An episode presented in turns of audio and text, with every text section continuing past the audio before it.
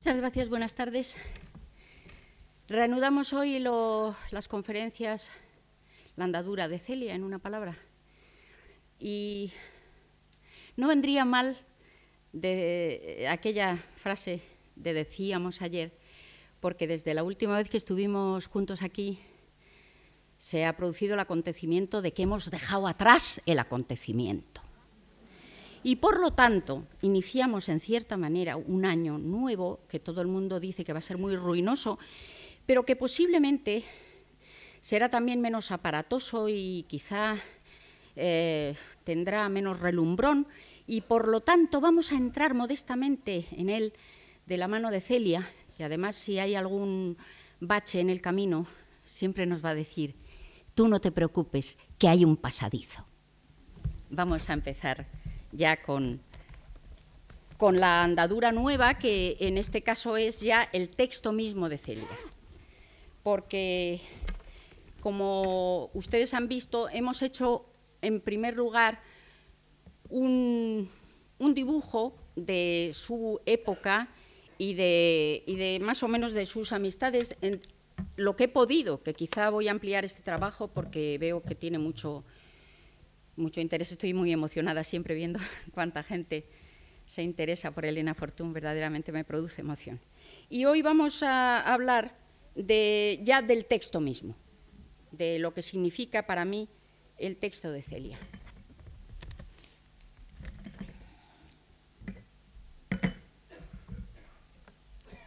Esta parte eh, la he titulado Arrojo y descalabros de la lógica infantil y la remataremos el jueves con la, con la interpretación poética de la realidad. Entre los documentos conservados por los herederos de María Lejárraga y que han tenido la amabilidad de dejarme consultar, aparecen cinco folios sin fecha, escritos a máquina y al parecer con cierta prisa, porque adolecen de repeticiones y alguna incorrección de estilo. Indudablemente se trata de un borrador preparado con idea de impulsar la singladura de Celia al aventurarse por aguas editoriales. Es evidente que ni la gestación ni los primeros escarceos de aquella criatura de ficción esbozada por Elena Fortún, en las páginas, como dijimos, de Gente Menuda, le eran ajenos a quien supo guardar tantos secretos y jamás se cansó de ser leal. Como el hada buena y entusiasta que siempre fue para su amiga Encarna, así saludaba María en este conato de madrinazgo inédito hasta hoy el nacimiento de Celia. Niños españoles, estáis de enhorabuena. Por primera vez la protagonista del cuento que llega a vuestro espíritu nace y vive en España. Caperucita recogía sus fresas y encontraba a su lobo en un bosque alemán. Y en un bosque alemán se dormía la bella durmiente. El gato con botas llamaba a la puerta de un castillo francés y en un castillo francés vivía el ogro. El patito feo se daba cuenta de ser bello cisne al verse reflejado en el agua de un canal danés. Peter Pan hallaba su sombra perdida en el cajón de la cómoda de una nursery inglesa. En inglés iba soñando Alicia en su país de maravillas y en inglés tomaba Robinson posesión de su isla desierta. Vosotros sois más afortunados. Celia, la heroína cuyas aventuras vais a leer, ha nacido en Madrid muy probablemente en una de las calles que unen la Castellana con el barrio de Salamanca. Ha corrido en el Prado, ha paseado bajo las arboledas del Retiro, se ha perdido en lo alto de la calle de Alcalá y han venido a encontrarla a la puerta de la Plaza de Toros. Ha veraneado en la sierra y porque a su mamá le ha resultado cómodo, ha estado horror interna en un elegante colegio de monjas Así vosotros la podéis comprender y al seguirla en su historia sencilla por fuera y prodigiosa por dentro, ya que las mejores aventuras de Celia son sus fantasías, podéis soñar, fantasear y meditar con ella sobre casos y cosas que están a vuestro lado desde que habéis nacido. Hasta aquí la cita de María Lejárraga. Me ha parecido oportuno iniciar mi análisis temático y estilístico de la obra de Elena Fortún, trayendo a colación el principio de este borrador a modo de entradilla. No solo como homenaje al arte y a la parte que pudo tener María en la botadura del barco de papel donde iba a navegar Celia, sino porque apunta una de las características que también a mí me parecen fundamentales para entender el éxito de un texto que, aunque brindado a los niños, iba a conseguir poco después conmover e interesar también a muchos padres. Me refiero al hecho de que Elena Fortún se pusiera a contar cosas de la vida misma y a situar los diálogos de sus personajes en, en escenarios corrientes y normales, es decir, a que Celia como protagonista no marcara distancias insalvables con el lector infantil de la clase media, al presentarse como un ser reconocible y cotidiano, que solamente se vuelve excepcional en nombre de su capacidad para soñar la vida de otra manera. Para los niños de los años 30, Celia no era un personaje exótico, y desde el texto ilustrado por Molina Gallent entre muebles art déco, torres, pasillos, parques y escaleras, asomaba con su gran lazo y sus calcetines caídos para tendernos una mano que permitía la inmediata identificación con su historia. Podía aparecer de pronto en el retiro a nuestro lado, tirar el diablo y cogernos de la mano, porque estaba rabiando por encontrar otra niña con quien jugar y sobre todo con quien hablar. Podíamos oírla cuchichear con sus muñecas, con la gata Pirracas o hasta con el rey Baltasar, verla escalar una tapia, escaparse en la playa de los brazos de un bañero testarudo, toparnos con ella en el tren, en el circo, en el cine, en el tranvía o incluso sentada junto a nuestro pupitre del colegio. Pero aunque de entrada fuera ese elemento de cercanía y normalidad lo que le sirviera de pasaporte para franquear nuestros corazones, había un guiño inquietante en las proposiciones de amistad de aquella niña, y enseguida se sospechaba que ni su esencia ni su existencia quedaban reducidas al recuento de una serie de travesuras más o menos graciosas para hacernos reír. El cebo que tiende Celia a sus lectores y mediante el cual trasciende el limitado marco de su época y de su clase social, es su deseo de compartir con alguien una curiosidad devoradora por todo lo que no entiende, su fe en la palabra y su afán por desmontar los tópicos con que acorralan al niño las personas mayores. En ese sentido, estoy totalmente de acuerdo con María Alejárraga cuando dice que la historia de Celia es sencilla por fuera y prodigiosa por dentro. Juicio que, salvando todas las distancias, naturalmente, podría aplicarse igualmente a la de Don Quijote de la Mancha, que resumida puede parecer una sarta de episodios sin demasiado fuste. Pero nos engancha en cuanto despierta en nosotros una sed aletargada por ver las cosas bajo otro prisma, rechazando su apariencia inmediata, su primera visión. Ya en la presentación que se hace de Celia Gálvez, en el primer volumen publicado por Aguilar, a través del cual yo la conocí, se establece su identidad y se, exalta el triunfo de la razón sobre el imperio mediocre del tópico. Cuando se lanza al mundo para desafiarlo, Nada en su aspecto la señala como una princesa encantada o un guerrero medieval, ni la amparan conjuros benéficos, talismanes o espadas con puño labrado. No lleva más armas que las de la razón.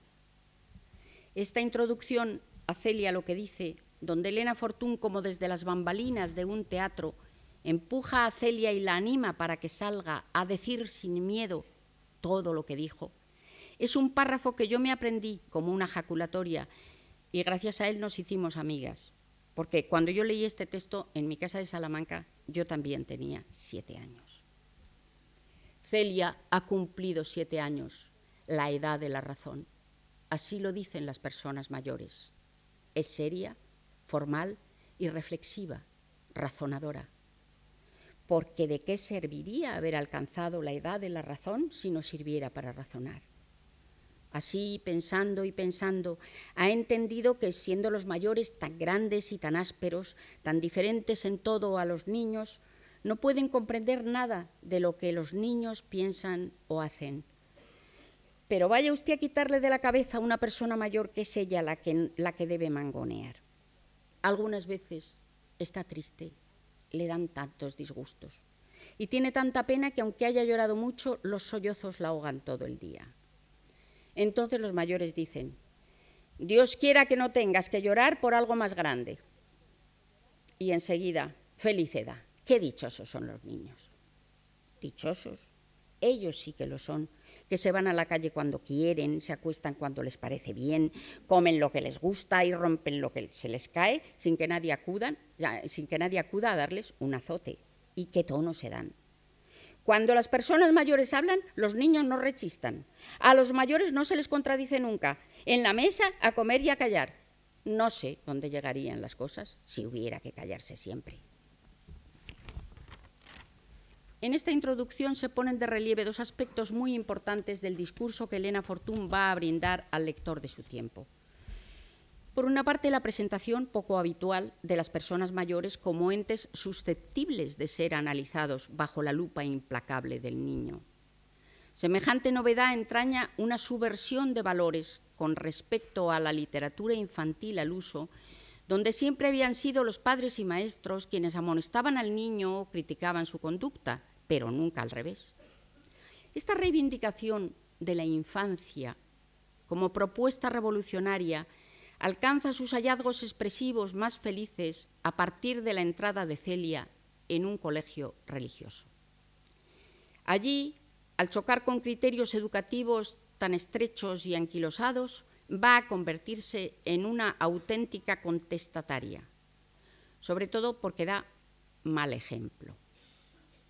Pero ya antes, en Celia lo que dice, se estaba incubando en nuestra heroína una rebeldía plasmada en su enfrentamiento con Miss Nelly, la rígida institutriz inglesa, cuyos argumentos desobedece y de la que se burla sin rebozos. Hay una escena inolvidable en el capítulo 3 de Celia lo que dice, escena en sentido literal, porque la Celia narradora se desdobla en varios personajes cuya voz y actitudes imita para montar un teatro solitario de burlas con sus consiguientes acotaciones. El teddy bear que me trajeron los reyes se parece a Miss Nelly como si fuera hijo suyo. Papá y mamá se enfadan cuando lo digo. Tú, tú lectora, lo comprenderás mejor. El osito tiene el pelo rubio, rubio como la Miss, y los ojos parados y bobos como ella. Yo estar furiosa con Julieta por lo diablo que es, dice el osito. Julieta es mi muñeca rubia, mi hija, y el teddy bear es Miss Nelly, la institutriz que se queja de mi niña. ¿Qué hace mi pobre hija? digo yo. No aprende nada. ¿Y qué es lo que usted quiere que aprenda? Yo querer que aprenda gramática. ¿Y para qué sirve la gramática? ¿Me quiere usted decir? La gramática sirve para hablar bien. Mentira, usted sabe mucha gramática y habla muy mal. No quiere levantarse por la mañana ni acostarse cuando es la noche. Claro, como que no tiene sueño cuando usted lo ordena, ni deja de tenerlo porque usted quiera. No quiere estudiar a sus horas. ¿A qué horas? A las horas de estudio, porque quiere jugar. A la hora de jugar quiere leer, pero, Miss, no sea usted testaruda. Julieta no puede levantarse a las ocho y estudiar a las nueve y comer a las diez porque no anda al mismo tiempo que el reloj. Tras una serie de puntualizaciones a cual más razonable y que ocupan el capítulo casi por entero, Celia acaba diciendo que venirle con cuentos a una madre sobre faltas de su hijo es de acusicas y que para que Miss Nelly se corrija de su vicio la va a poner de rodillas de cara al rincón. Esto en la película ha quedado precioso, ya lo aviso porque es una de las casas más bonitas de la película. Así lo lleva a cabo con el personaje teatral representado por el Teddy Bear. La escena acaba cuando Miss Nelly, la de carne, que había estado escuchando detrás de la puerta, entra hecha un basilisco y se lleva a Celia por un brazo al cuarto de su madre de verdad, quien la castiga de rodillas por haber tenido la insolencia de tomar a la institutriz como blanco de sus burlas. Es decir, el castigo de mentir y gillas no solo se ha vuelto verdadero, sino que restablece la normalidad al cambiar de destinatario y rectificar de esa manera la trayectoria distorsionada de una flecha que apuntaba peligrosamente hacia los contornos de un mundo al revés. Bien poco camino lleva andado Celia, estamos en la página 23, y ya su ataque frontal contra la lógica de esos mayores tan grandes y tan ásperos de los que Elena Fortún nos hablaba en su prólogo ha sufrido el primer descalabro. El otro dato importante sugerido en dicho prólogo sobre la personalidad de Celia se refiere a su tristeza. Como quien no quiere la cosa, la escritora, antes de ponernos en contacto directo con su criatura de ficción, se cuida de informarnos de que Celia sufre y de que a veces los sollozos la ahogan todo el día. Un informe digno de tenerse en cuenta, sobre todo por lo que tiene de confidencial, porque se pronuncia a espaldas de la niña que enseguida va a ponerse a hablar en primera persona. Tal vez no le gustaría enterarse a Celia de que han adivinado lo triste que está. Es un asunto que le gusta llevar a ella sola. No es demasiado proclive, como veremos, a las rabietas arbitrarias, ni a hacer caprichos porque sí. Lo que le indigna es que le nieguen el derecho a intervenir, que combatan sus razones pidiendo esclarecimiento de lo que no entiende con armas tan fantasmales y absurdas como las que vienen en un libro de texto. Directamente la vamos a ver llorar no muchas veces. Habremos de adivinar su tristeza entre líneas, camuflada bajo los argumentos y ocurrencias con que entretiene su tedio y que los demás motejarán de diabluras. Pero un ojo perspicaz descubrirá enseguida a través de esos inventos y batallitas entabladas contra la árida realidad el alma grande de Celia, su sed de cariño y sobre todo el ansia de ser escuchada de hacerse merecedora de atención. A lo largo de esta búsqueda fallida de interlocutor, que culminará poco a poco con la aceptación de una soledad poblada de fantasías, se desarrolla el crecimiento de Celia en el seno de un mundo muy concreto, el de la burguesía ilustrada madrileña en los albores de los años 30, donde junto a las innovaciones de lo moderno opuesto a, lo tradicional, de que hemos hablado en su contexto histórico el otro día, empezaban a insinuarse las reivindicaciones de la clase obrera predicadas por el naciente socialismo. en, una función del colegio donde Celia hace el papel de un pescador amargado, sus opiniones sobre la maldad y la bondad que generalmente no coinciden con las que tratan de inculcarle las monjas, la llevan a identificarse con su personaje y a compartir su actitud protestataria. El argumento es confuso, pero como siempre ella lo interpreta a su manera. Doy muchas voces y me pongo muy fea para que vean que soy muy mala, porque yo hago de un pescador que se llama Blas y Rosita es mi hermana, que es muy buena y enciende una luz a la Virgen cuando voy de pesca. Yo la pago porque no me gusta que haya luz en la puerta o no sé por qué. Siempre estoy diciendo que todo el mundo es malo menos yo y que hay que repartirlo todo. ¿Sabes que Blas tiene razón? Eso de repartirlo todo me gusta mucho. También yo reparto los bombones. Fíjate cuántas cosas bonitas nos darían a nosotras. Calla, me ha dicho Josefina asustada. Eso no se puede decir. Es un pecado muy grande. Ya ves a mi hermano, lo echó papá de casa por decir eso mismo porque los que dicen esas cosas se llaman un nombre que se me ha olvidado. ¿Era malo tu hermano? Uy, él decía que era muy bueno y que quería a todo el mundo, hasta el carbonero. Anda, aunque está tan sucio, por eso precisamente lo quería. Celia se limita a, comentar, ¿qué cosas? Y Elena Fortún cambia enseguida de tema. Pero el comentario evasivo de Celia por una vez revela moderación y prudencia. Ha dicho qué cosas, como disimulando, o para quedar bien con Josefina, porque ya está un poco cansada a estas alturas de enfrentamientos de opinión que no llevan a ninguna parte y ha optado por la reflexión solitaria. Pero en estos momentos de la historia todos sabemos de sobra hacia dónde se inclinan las simpatías de nuestra amiga, harta de repartir más o menos a escondidas juguetes, golosinas y medicamentos con gente de condición social inferior. Su amistad con Lamparón y Pronovis, los dos monaguillos que ayudan a misa a don Restituto, el capellán del colegio, le han abierto las puertas a un mundo de costumbres más relajadas, juegos más divertidos y frases menos convencionales que el que le ofrece el trato con las niñas de su entorno, copia exacta de las señoras burguesas conocidas por visitas y a quienes Celia tanto aborrece.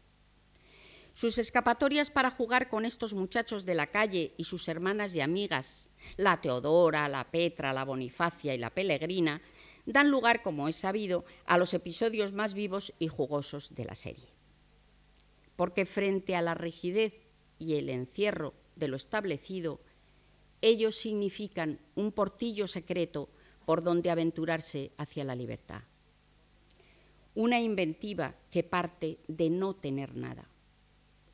Lo más emocionante es precisamente ese cariz de aventura secreta y prohibida que tiene la generosa entrega de Celia al trato con sus nuevos amigos. Una entrega, por cierto, que provocará sus primeros conflictos serios relacionados con lo que luego veremos, el desdoblamiento de personalidad. Porque las monjas acaban por enterarse de que se escapa a jugar con esos niños y ella tenaz en su propósito e imbuida de la seguridad que le confiere ser la única niña del colegio que tiene dos mundos, acaba por imponer esa dicotomía, que las monjas rendidas por cansancio no tienen más remedio que aceptar, que tienen las amigas del colegio y los amigos de la calle. Estos niños, además de monaguillos, son los amigos de Celia, unos amigos de los que no está dispuesta a renegar Nadie va a poder olvidar, si lo ha leído, el momento en que los chicos, cansados de esperarla para jugar, vienen a sentarse encima de las tapias del huerto y desde allí llaman a su nueva amiga a voz en cuello y todos a un tiempo. Es cuando Celia comprende que tiene que dar la cara. ¿Quiénes son esos chicos tan desarrapados y por qué la llaman a usted? Yo me hacía la distraída, pero era peor. La madre se acercó a ellos y les dijo no sé qué. Todos me miraban y se reían. Después volvieron a gritar. ¡Celia! ¡Celia! La madre que seguía con cara de boba me preguntó, ¿pero cómo saben esos chicos cómo se llama usted? Porque son mis amigos. ¿Sus amigos? Claro, yo tengo amigos y amigas que no están en el colegio. Se lo puede usted preguntar a mi papá. No es posible. Celia aquí ha apelado al testimonio de su padre, por el cual, como luego veremos, se siente más respaldada que por ninguna de las personas mayores.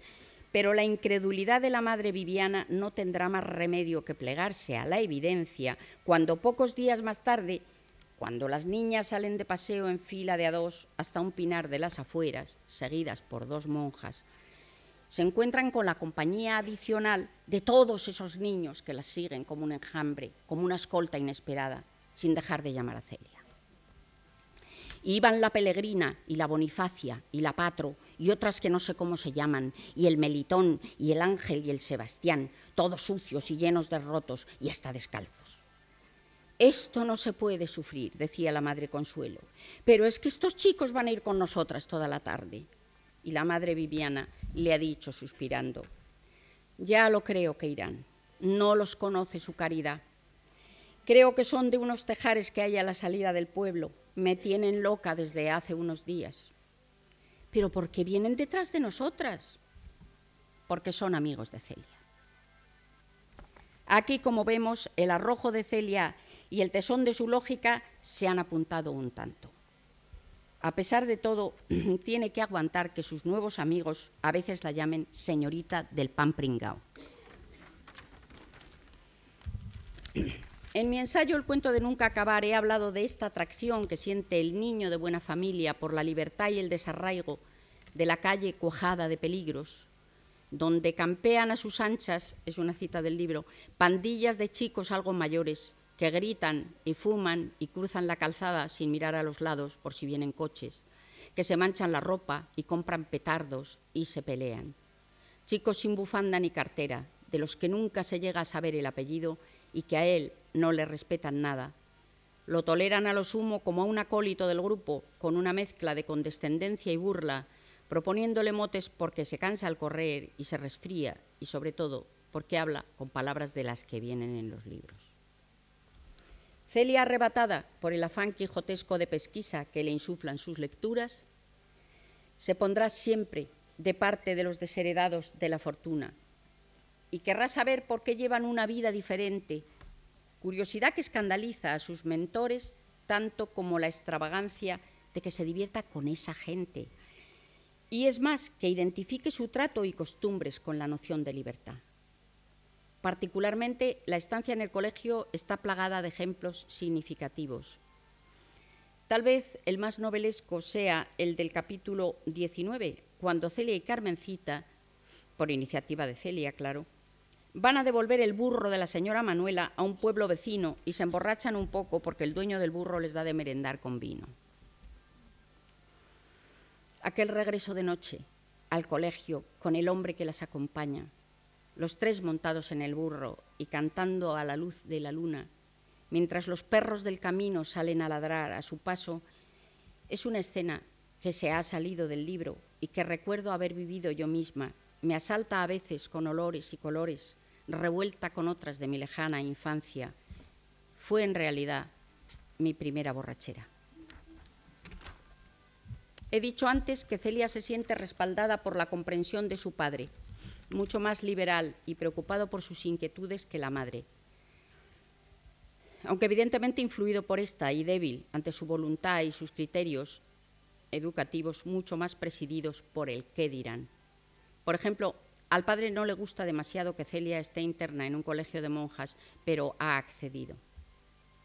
También en casa tenía la manga más ancha y era a él a quien Celia acudía en busca de comprensión y de una complicidad que a veces los hermanaba. El padre sabía que Celia repartía sus juguetes con Solita, eh, sus juguetes de reyes, sobre todo. Cuando venían los reyes, repartía los juguetes con Solita, que era la hija del portero. Y el padre lo sabía. Y lo toleraba además a espaldas de la madre. La predilección de Celia por Solita una niña algo mayor que ella, que canta por el patio, sabe todas las canciones de la Cirila y todo eso, y es descarada, y además se magnifica a los ojos de ella porque tiene madrastra, porque ella dice que tiene madrastra como la Cenicienta, y eso la parece fascinante. Es, un, es, un, precedente de su amistad con Lamparón y Pronovis después. Ella, vamos, está fascinada con Solita. Eso también ha quedado muy bonito en la película. Ayer me asomé eh, al balcón del pasillo que da al patio. Solita, Oye, Sal, que te quiero decir una cosa. Di, tú no te disfrazas. Anda, ya lo creo, como todos los años. Y yo también. Tengo un vestido más bonito. Será, será de rosa, de color rosa. Es de seda y de oro y de plata. Y aquí tiene unas cosas y luego aquí otras y esto hace así y luego así. Solita estaba asombrada. Será un traje de reina. No, no es de reina, es de incroyable. Uy, no se entiende. Dime solita, ¿y el tuyo de qué es?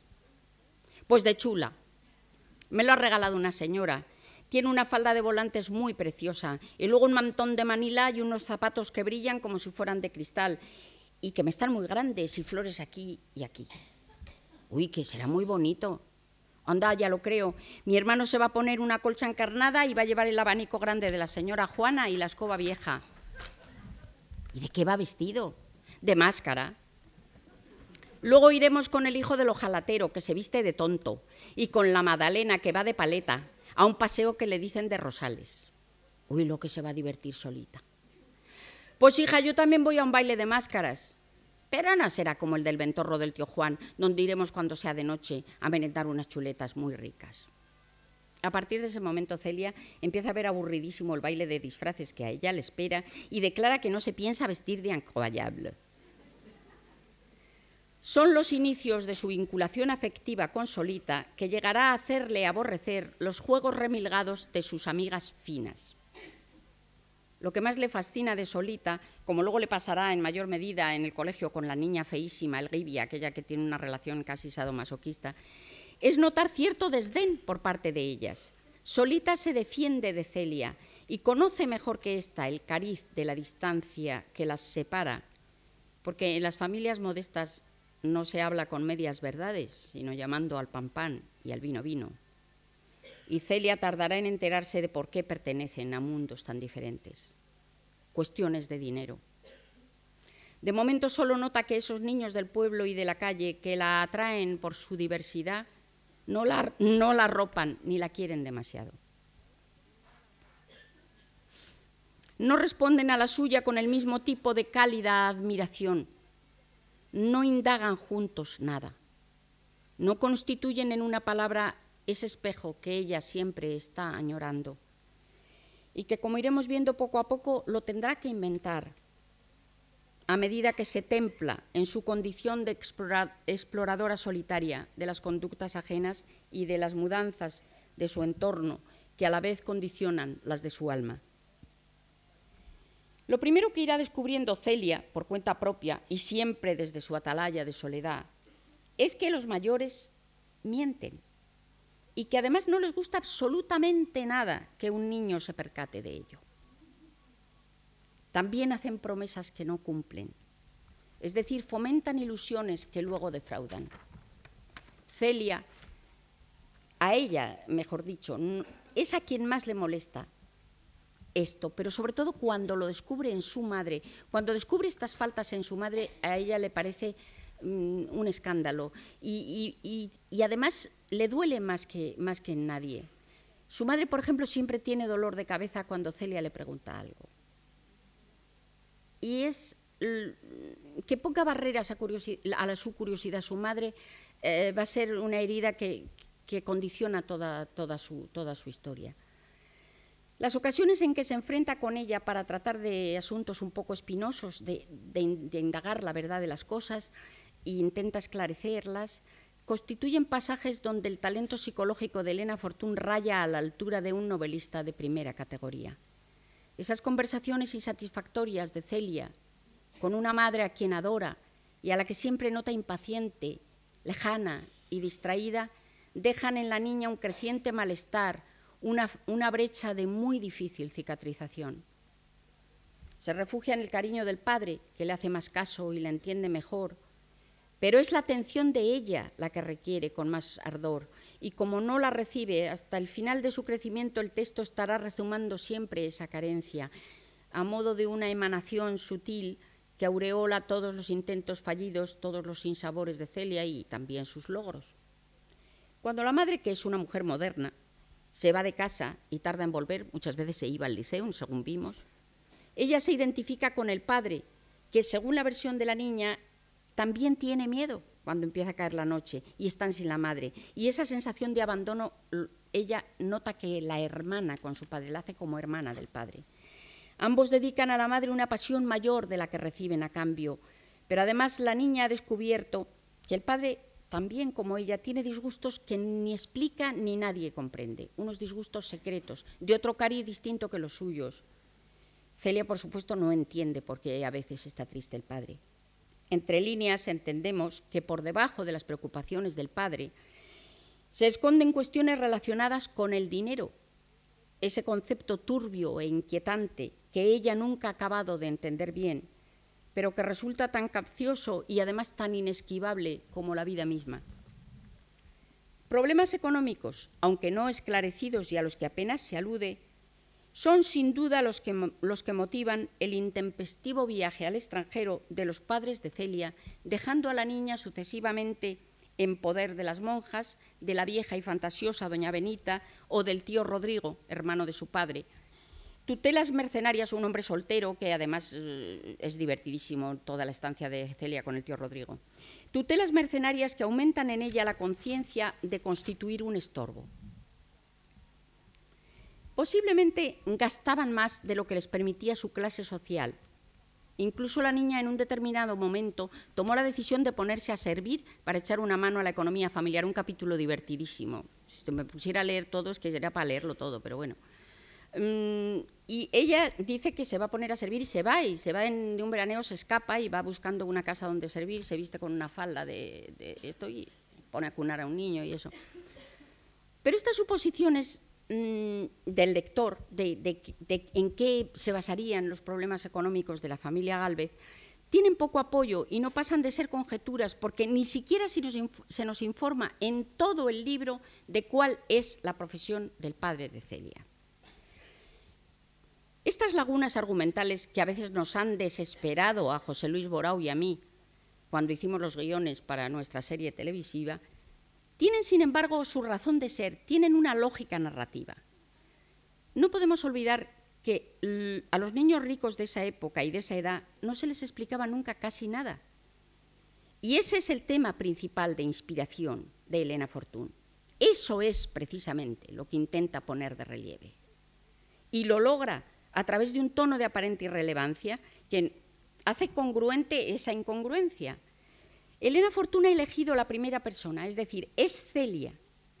Es Celia la que dice, y Celia, esa niña narradora, de lo que no sabe, no puede hablar. Lo que Elena Fortún recoge es esa ignorancia de la narradora en algunos aspectos y sus esfuerzos por paliarla o por adornarla o por escaparse hacia la fantasía o interpretarla de una manera irreal, como veremos eh, el jueves. Celia no sabe por qué se han ido sus padres, ni a dónde, ni, ni cuánto van a tardar en volver, ni en qué trabaja su padre, ni de qué vive el tío Rodrigo, ni cuáles son las señas de doña Benita una vez que la intenta escribir desde el colegio, ni por qué conoce ella tampoco a su abuelo el de Segovia. Es que no sabe nada. Solo a veces los criados, los seres más humildes son los que cuentan el otro lado de la realidad y le aportan unos informes fragmentarios y casi siempre confusos, que no hacen más que excitar su fantasía.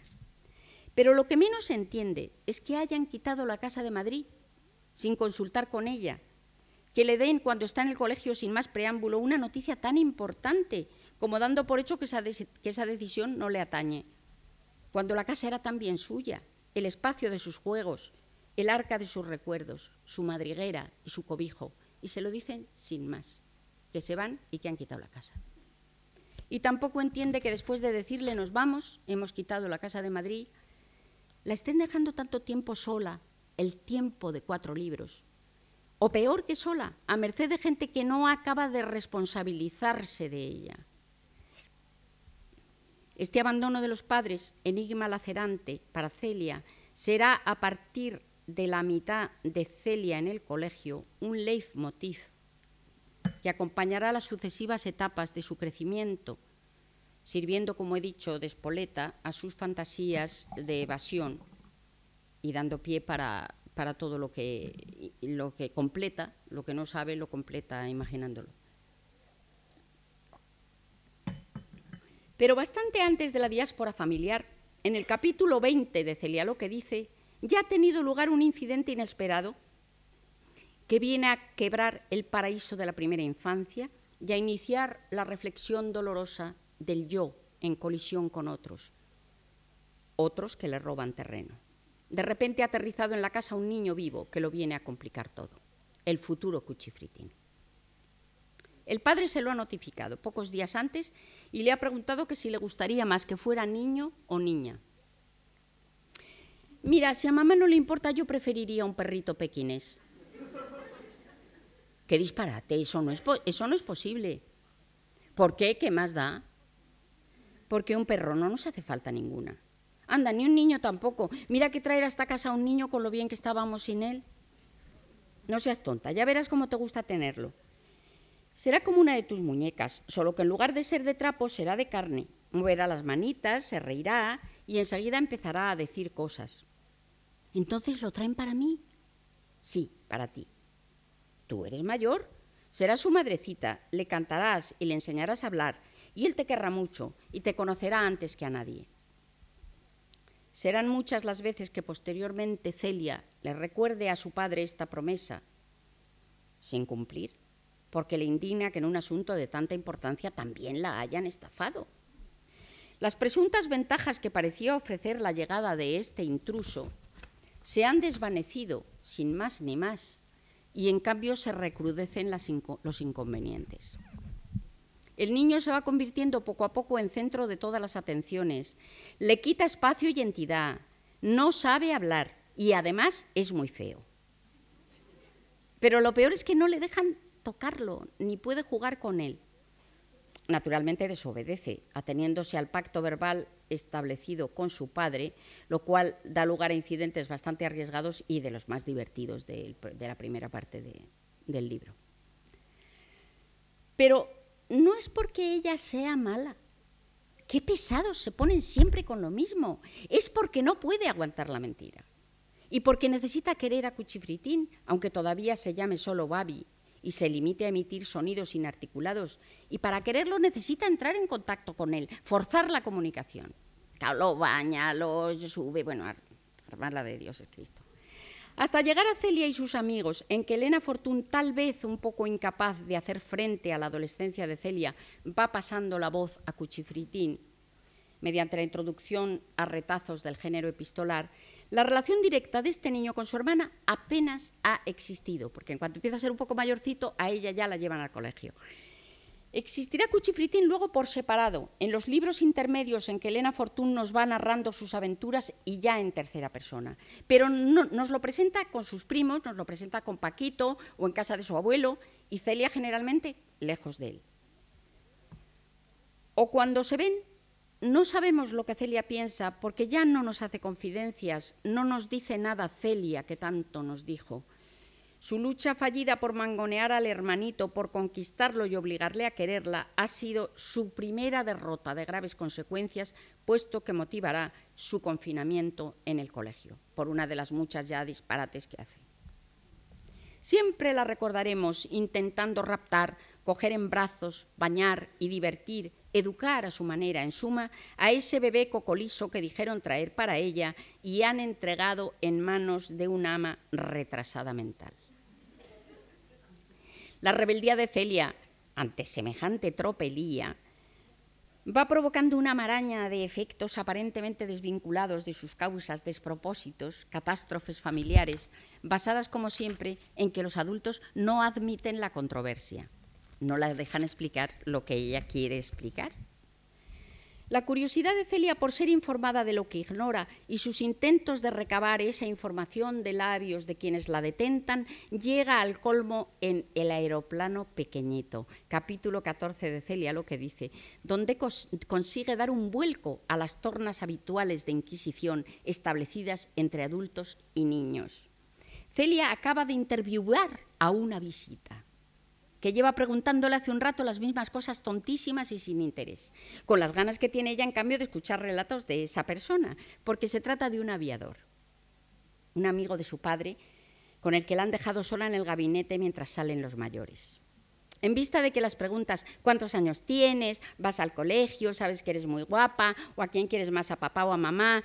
No solo resultan tópicos aburridísimos, sino que le vienen formuladas más de una vez Celia se lo dice, ya me lo has preguntado, le dice, y comprende que ha llegado el turno suyo en el juego. Y, suelta un, ¿quieres que te pregunte yo ahora a ti? Y nota con extrañeza y satisfacción que al aviador le gusta y le divierte la original propuesta y que ha vencido en eso. Así se establece una interview sabrosísima en la que Celia, embalada, se interesa por los vuelos de su interlocutor y por el peligro que entrañan, y al final se atreve a pedirle que la lleve con él algún día. ¿Quieres volar tú también? Sí, quiero volar como tú y pasar por encima de las casas y decir adiós con el pañuelo. Pues se lo decimos a tu padre y un día te llevo conmigo. No, yo quiero ir solita. ¿Quieres ser aviadora cuando seas mayor? No, ahora. Hombre, algo difícil me parece eso. En fin, ya veremos. Yo quiero unas alas pequeñitas para mí. Se lo diremos a tu padre. No, no, que no me dejaría, no le digas nada. Tú mandas que me hagan unas alas a la medida. Un aeroplano pequeño. Eso, un aeroplano pequeño. Luego me llevas allí lejotes donde tienes el tuyo y me enseñas a volar. Bueno, me parece muy bien. ¿Y qué harás volando, como tú dices? Vamos a ver. Pues iré como los pájaros, de un árbol a otro. Me subiré a una torre y a una montaña muy alta y llena de nieve, donde viven las cigüeñas. Después iré por encima de las nubes y veré a las hadas que viven allá arriba en unos palacios de nácar. Luego iré a la luna y me meteré por la boca hasta encontrar al viejo que lleva la leña. Naturalmente el aviador, que también hacía promesas sin cumplir, nunca la llevó de viaje. Yo, influida sin duda por este texto, siempre me he imaginado los anhelos infantiles de entenderse y comunicarse con los demás viajando a bordo de un aeroplano pequeñito y frágil, muy fácil de derribar, pero inasequible al desaliento. La llegada a casa de doña Benita, la vieja tata andaluza que había cuidado también a su madre, supone para Celia una inyección de cariño y fantasía. Como también le estimula la compañía del exótico Maimón, el morito, una especie de asistente peculiar que el tío Rodrigo trajo con él de Marruecos. El hecho de que ni doña Benita ni Maimón hablen como todo el mundo, excita el afán siempre latente en Celia de explorar lo diferente. No es una casualidad, a mi manera de ver, que la única monja inteligente y comprensiva del colegio, Sor y Solina, sea irlandesa, ni que también sea extranjera Paulette, la verdadera amiga de Celia, ese alma gemela pero complementaria por su diversidad, el interlocutor soñado que aparecerá al fin como un oasis después de tanto clamar en el desierto. Paulette es distinta de Josefina, María Teresa, Carlotica, Florita, María Luisa, Carmencita y todas las niñas que han pasado como sombras junto a Celia sin dejar recuerdo ni aportarle nada. Y el lector percibe desde el principio que esta amistad es otra cosa, que para Celia, harta de dar sin recibir, Paulette significa por fin la apertura a ese mundo entrevisto tan solo en los libros. La ha conocido durante su estancia en la Costa Azul con el tío Rodrigo, a través de la tapia que separa sus chalés, porque Polet vivía al lado y Celia sin saberlo. De hecho, la escenografía en que se produce el encuentro y las circunstancias que lo rodean ya, están, ya están resaltando como están resaltando como este capítulo tan anhelado en las novelas, eh, donde los protagonistas van a hablarse por primera vez, a intercambiar sus mutuas experiencias, a hacerse indispensables el uno para el otro. Llevada por, la curiosidad de, explorar lo que hay al otro lado de la tapia, siempre las tapias, en Celia también en el colegio, lo que mira, siempre sale la tapia. Celia ha descubierto algo por sí sola a través de una tapia, y no una fantasía, ha descubierto algo de verdad, la tapia que separa las dos villas es alta y está cubierta de hiedra.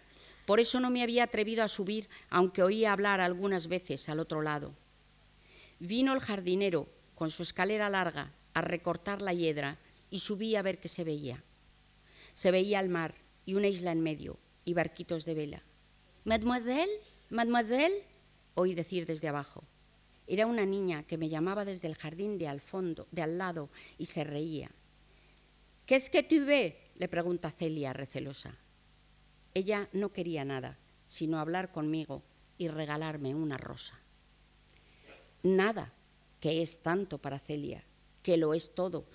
Acaba de encontrarse con la primera persona de su edad y clase social a quien no la obligan a tratar los demás, que se le ha aparecido como los milagros. Y la primera también de quien no ha tenido que mendigar cariño, que ha tomado la iniciativa de dar un paso espontáneo hacia ella. Unas líneas más adelante nos comunica ya su franco deslumbramiento. El comportamiento de su nueva amiga es armonioso, independiente y seguro. Juega como si respirara. Polet va y viene, pone azúcar a las tazas, pregunta si lo quieres más claro o menos, si lo prefieren con leche o sin ella, y todo con tanta gracia como si fuera lo más natural del mundo. Luego jugamos al corro o a escondernos entre la madreselva o nos columpiamos. Y al anochecer, cuando ya no se ve para jugar, Polet recita versos graciosos o tristes, porque en el colegio Les enseñan poesías bonitas, no de aquellas que me enseñaban a mí las madres. Hablamos y se quedó asombrada de que fuera yo española, porque es lo que ella dice, mon Dieu, ¿cómo se puede ser española? Pues muy sencillo, en mi país todos lo somos sin esfuerzo ninguno. Me dijo que tengo los ojos muy bonitos y el pelo también, y una porción de cosas más que nadie me había dicho nunca. ¿Qué se contestará a esto? Yo no sé. No, no sabe cómo corresponder a la sinceridad y cariño, a la espontaneidad de su amiga. No está acostumbrada a un fenómeno que la deja sin reacción. Acaba confesando que antes de conocerla no había admirado a nadie de verdad. Paulette es una niña encantadora. Yo creo que es la única niña encantadora que he conocido. Los cuentos no le gustan a Paulette. No le importan los príncipes y las princesas encantadas, ni los cisnes que se vuelven niños, ni los enanitos que viven debajo de la tierra, ni el dragón del jardín que resultó ser un lagarto. Yo sé por qué no le gustan los cuentos, que no han pasado nunca.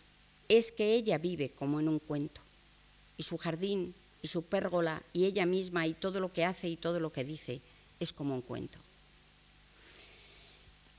Ahí está el quid de la cuestión en que Polet es de verdad, pero como de cuento, en que los cuentos se han hecho realidad. Pero antes de eso, ¿cuánto ha buscado Celia a lo largo de sus aventuras aparentemente intrascendentes el entendimiento armonioso con los demás? Ha necesitado tanto recibir cariño a través de la palabra dirigida específicamente a ella e intercambiada, e intercambiada con la suya, que ha llegado a tomar por su madre a una señora desconocida cuyo teléfono marcó por error y que compadecida de la sed que adivina en la voz infantil que le llega por el hilo, se presta al equívoco y consuela fingiendo que es su madre y que la está llamando desde el extranjero, mientras le sonsaca datos para localizarla en Madrid. Episodio, por cierto, con un final lleno de sorpresa y ambigüedad, uno de los más hermosos del libro, cuando una tarde en que la niña y su tío van al cine, aparece en la fila de atrás una señora que queda en el aire si será o no será la del teléfono. A través del Madrid frecuentado por el tío Rodrigo, que se ve obligado a llevar a su sobrina, el tío Rodrigo, un solterón que, que empieza a pesarle la niña, ¿no? Y la lleva, a pesar de todo, siempre con él. Y Elena Fortún con esto nos introduce en todos los bares, los cines, los teatros, los casinos, los paseos y los clubs de jazz más de moda de los primeros años 30. Yo, por ejemplo, de la música de jazz no sabía nada, no había oído nunca oír, jamás había oído hablar de la música de jazz hasta que leí ese capítulo. Y luego ya, porque entré con Celia y su tío en aquel local de tanto ruido y, vi las luces del techo que cambiaban de color, porque es que en este, en este libro se ven las cosas. Por eso es tan bonito. Creo que lo identifiqué con aquel famoso Cunningham, en el que tampoco entré nunca, pero del que hablaban por la radio y que he sacado en mi cuarto de atrás. Ven pronto a Cunningham si no has estado en Cunningham. Una canción que cantaba por la radio que yo ya me monté con eso, un, rollo marinero, eso está en mi libro. Y era Cunningham, yo creo que este sitio de jazz era Cunningham, claramente. En una palabra, el entramado totalmente costumbrista desde el cual surge el rechazo a lo establecido, nos permite atisbar las modas, las novedades y los deslumbramientos que se producían en los albores de la República. Y también, una vez instalada esta, y también nos permite captar los contrastes de un mundo como el de la burguesía de los años 30 donde las innovaciones abrían brecha trabajosamente en la argamasa de la tradición.